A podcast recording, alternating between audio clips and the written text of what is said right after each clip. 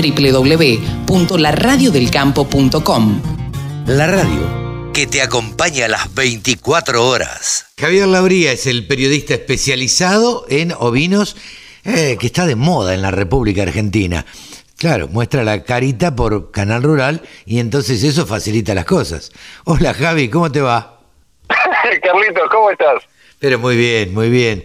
Gracias por atendernos. Eh, a nosotros, no, por favor. A nosotros nos da mucho placer tener este micro de, ovinos todos los sábados y porque bueno, yo soy medio fanático de las ovejas, eh, vos estás especializado y, esto hace que, bueno, que me lo comenten mucho y, que me digan, che, qué interesante esto de tener un micro de ovinos, cuando la verdad es que, bueno, eh, no en muchos lugares se le da lugar a, las ovejas. Che, Javi, contame, ¿de qué, qué, preparaste para que charlemos hoy? Te cuento, Carlitos, mira, ya hemos hablado de la raza Texel, una raza carnicera, eh, hablamos de sus orígenes, de lo interesante que es para cruzar, pero no hablamos, por, de, por una cuestión de tiempo básicamente, de una variante de la Texel, en Argentina se trata de una variante, en otros países, o sea, o si nos vamos a Europa principalmente, la separan como otra raza aparte. Y me refiero a lo que acá se va a denominar, y esto te estoy tirando una primicia recién salida del horno, a lo que acá se va a denominar el Texel negro. ¿Pero cómo? ¿Todavía no existe el Texel negro? ¿Acá?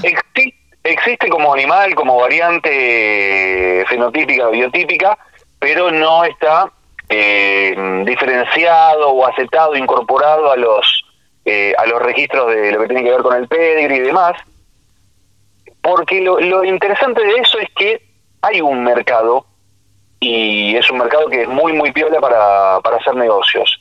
Mira vos, ¿qué características tiene el Texel negro? El Texel negro tiene, eh, si vos lo ves eh, en forma, básicamente, y voy a tratar de bajarlo bien Sí, lenguaje llano. Exactamente, al llano.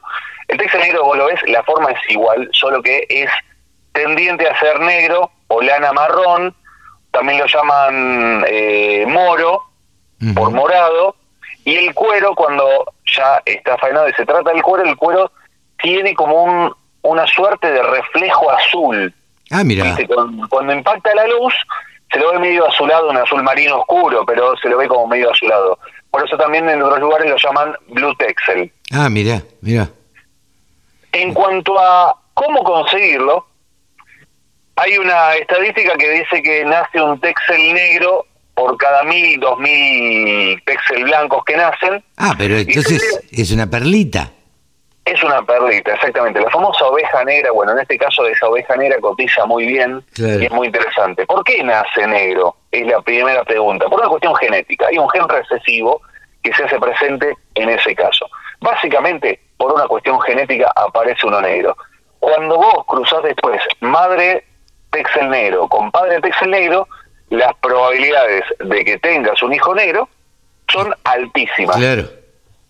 Si vos cruzás eh, madre texel negro con un padre texel blanco, es muy probable que nazca blanco.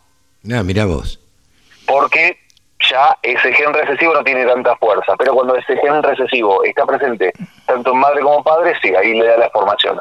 Ahora, o sea que hay que hacer el, eh, la formación de la raza muy lentamente.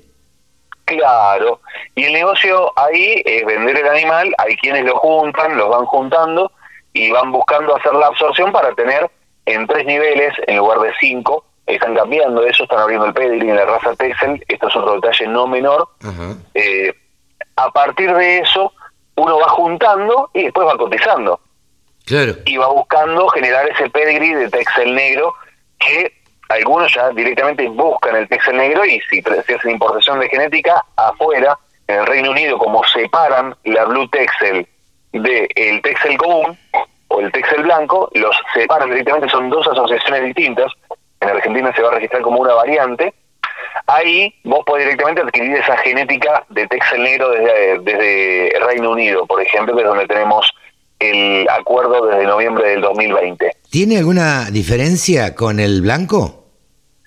En cuanto a carne, en cuanto a sabor, en cuanto a lo que es el biotipo o básicamente en la forma, mm. no. No, lo único que cambia es el tono, el color, y tiene que ser totalmente negro, no puede ser overo, overo, viste, con manchas blancas y negras, como para que la gente entienda a qué nos referimos.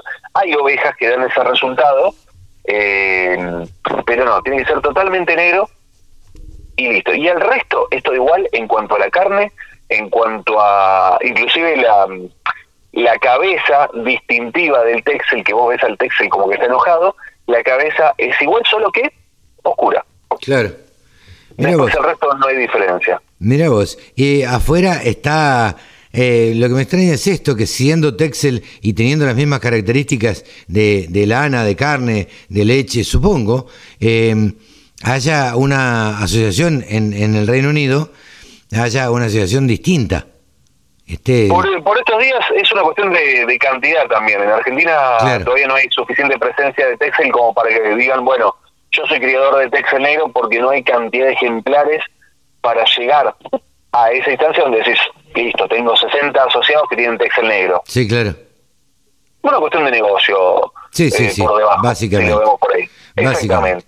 Bueno, hemos conocido entonces, Javi, lo que es el, el Texel negro, que, bueno, prontito tendremos acá, eh, no la asociación, pero sino eh, una, una rama de la asociación, ¿no? Claro, hay que, o sea, le, están empezando a dar lugar, ya algunos ya lo venían, porque obviamente todo lo que tiene que ver con la asociación se va charlando internamente, y algunos fueron separando, fueron adquiriendo, pero a partir de ese reconocimiento es muy probable que eh, el Texel negro tenga más trascendencia, cotice mejor y haya más gente que, en caso de tener algún animal que le nazca con ese gen recesivo, eh, lo vendan, lo comercialicen a un mejor valor.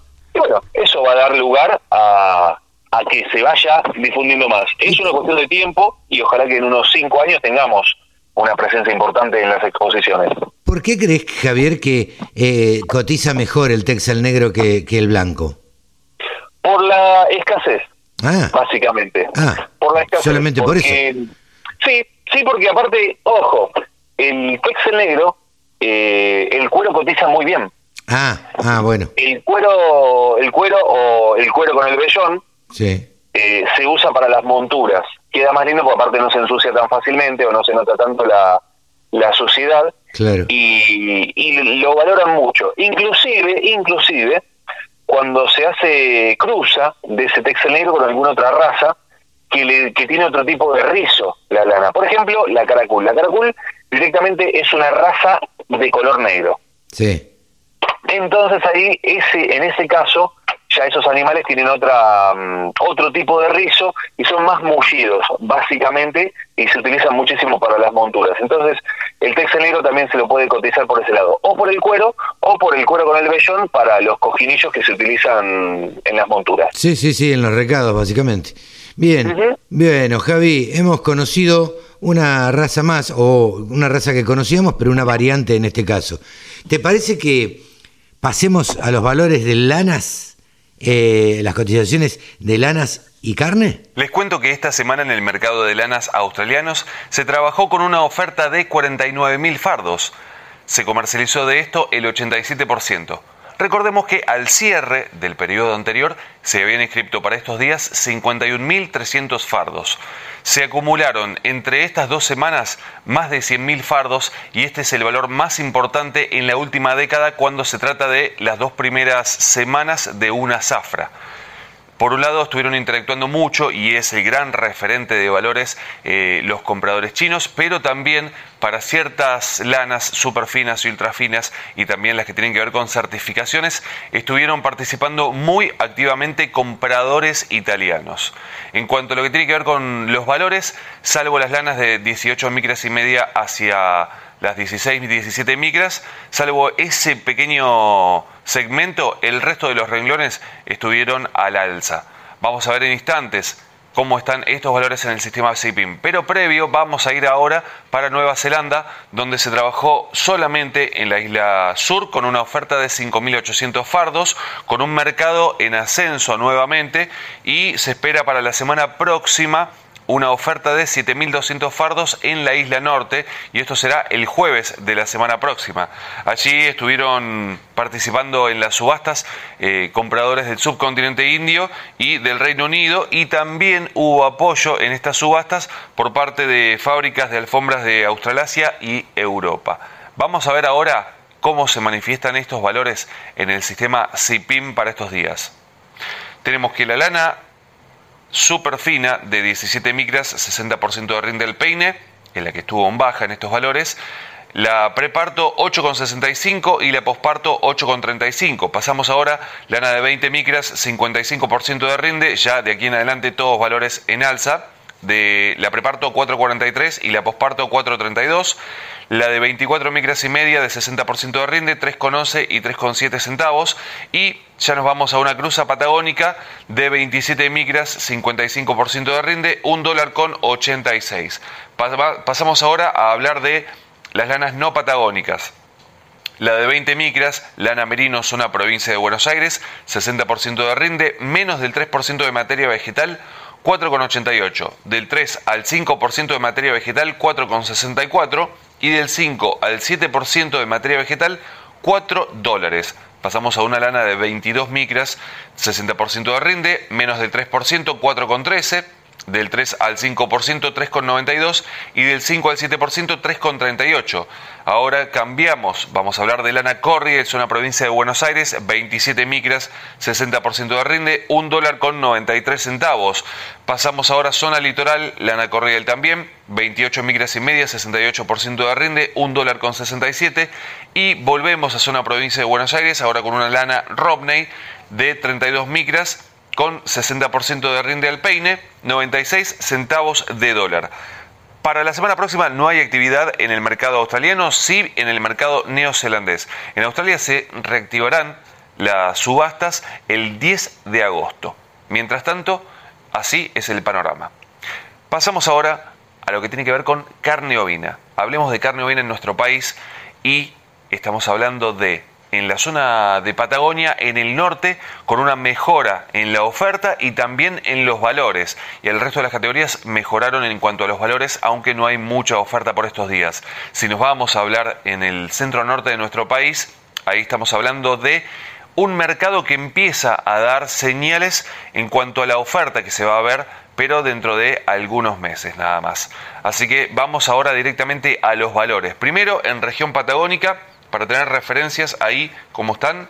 El adulto de 240 a 275 pesos el kilo, el cordero liviano 410 a 430, el pesado 360 a 380 y el refugo, esto es por cabeza, tanto para invernada como para faena, 2.700 a 2.800, todo esto al productor sin IVA, puerta del frigorífico. Y pasamos por último a lo que es la región pampeana con el adulto de 200 a 220, el cordero liviano de 340 a 380, el pesado 280 a 320 y el refugo 110 a 140, todo esto al productor sin IVA puerta del frigorífico. Aprovecho a hacerles la invitación a sumarse a nuestro Instagram, que es arroba del sector ovinos. Ahí nos pueden seguir con muchísima información día a día, semana a semana. Y también, por supuesto, en ovinos.delsector.com. Yo soy Javi Lauría y les agradezco muchísimo que estén ahí del otro lado. Hasta la próxima. Sumate. Entre todos hacemos la mejor radio. La radio del campo. La